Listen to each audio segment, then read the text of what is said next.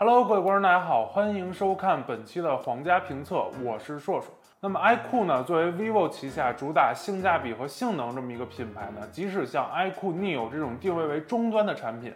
也是上来呢就使用了骁龙八四五这种上代的旗舰芯片。那么今年的下半年呢，骁龙八五 Plus 出来了，取代骁龙八五五成为了最新的旗舰芯片。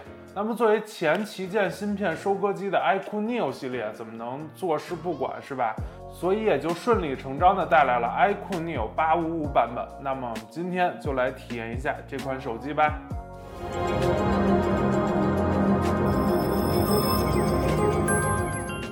iQOO Neo 855版整体外观依旧采用 iQOO 品牌那种颇有力量感的家族设计，造型依旧偏方正。不过这次首发的配色上不再全线硬朗，除了家族标配的碳纤黑，还加入了电光紫和冰岛极光两个配色。我们手中拿到的冰岛极光配色呢，以白色打底，配合蓝紫色的光线渐变，相比碳纤黑确实没有那么硬朗。该机正面采用一块六点三八英寸 AMOLED 水滴全面屏，分辨率为二三四零乘幺零八零，屏幕比例为十九点五比九。这次在屏幕上呢有一个升升级，就是支持了 HDR 十的显示，可以充分发挥 OLED 屏幕高对比的优势，在观看影片和玩游戏时啊都能获得比普通屏幕更好的观感。不过该机可能出于定位以及售价的考虑呢，如果你看惯了旗舰的四周边框，还是会觉得这款手机的正面边框啊有些宽厚了。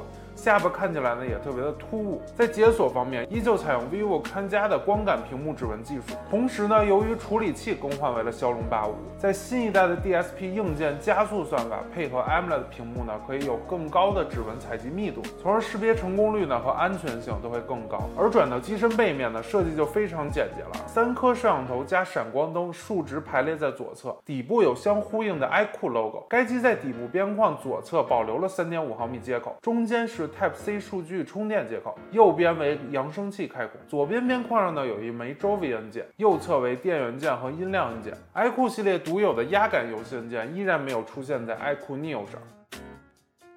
iQOO Neo 855版本可以看作 iQOO Neo 的改款机型，而非迭代升级啊。这个改款最主要针对的就是核心性能。话不多说，我们直接看跑分。令我非常意外的是啊，iQOO 调教的这颗骁龙855处理器跑分为四十七万四千八百七十五分。超过了不少八五 Plus 机型，我们也实际测试了《和平精英》和《王者荣耀》两款游戏的实际表现，游戏均特效全开，并使用 Game Bench 实时记录帧率。游戏一局之后呢，《和平精英》的帧率为六十帧，波动二点二帧；《王者荣耀》的平均帧率呢六十一帧，波动零点八八帧。整体游戏表现足够舒畅。但和平精英的帧率波动数值上还是稍大于搭载八五 Plus 的机型。游戏半小时之后呢，我们也测试了一下散热，正面最高温度三十八点八度，背面最高温度三十七点七度。控制的非常不错啊！游戏中呢，手掌基本感受不到它的发热。同时在配置这块，iQOO Neo 85版本呢还升级了 UFS 3.0闪存，相比 UFS 2.1呢快了百分之九十。这也是下半年旗舰的一个标准配置了，可以在安装游戏、视频存取和应用加载数据等场景下呢有更快的表现。iQOO Neo 855版的后置采用三摄设计，主摄采用一千二百万像素 IMX363 传感器。这颗传感器呢，vivo 用了很多款机型了，打磨的可以说非常深入。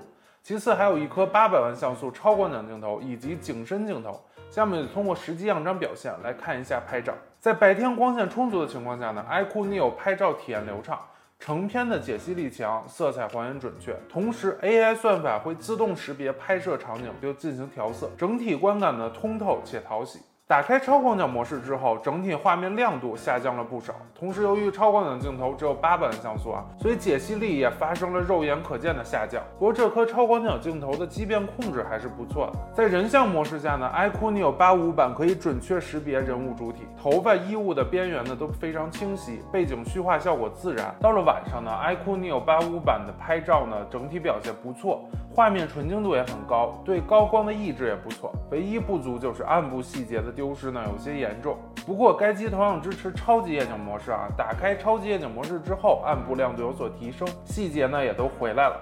同时对高光的抑制进一步加强。但是由于暗部亮度上来之后呢，画面的观感反而没有普通模式来的纯净。在晚上打开超广角镜头之后呢，画面依然很纯净，但是对高光的抑制上不如主摄。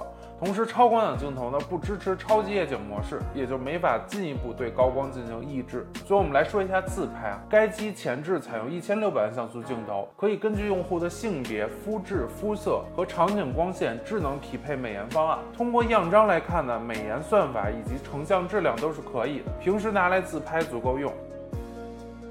这次 iQOO Neo 八五版呢，在电池方面依旧保持了四千五百毫安时，但充电头功率从二十二点五瓦升至了三十三瓦，这也是 vivo 旗下首次使用这一功率。经过我们实际测试呢，半小时可以充电百分之五十七，七十七分钟可以将电量充满，相比上一代产品呢，提升了二十分钟左右。同时，我们特效全开半小时和平精英，观看 B 站半小时幺零八零 P 视频后呢，掉电百分之十三。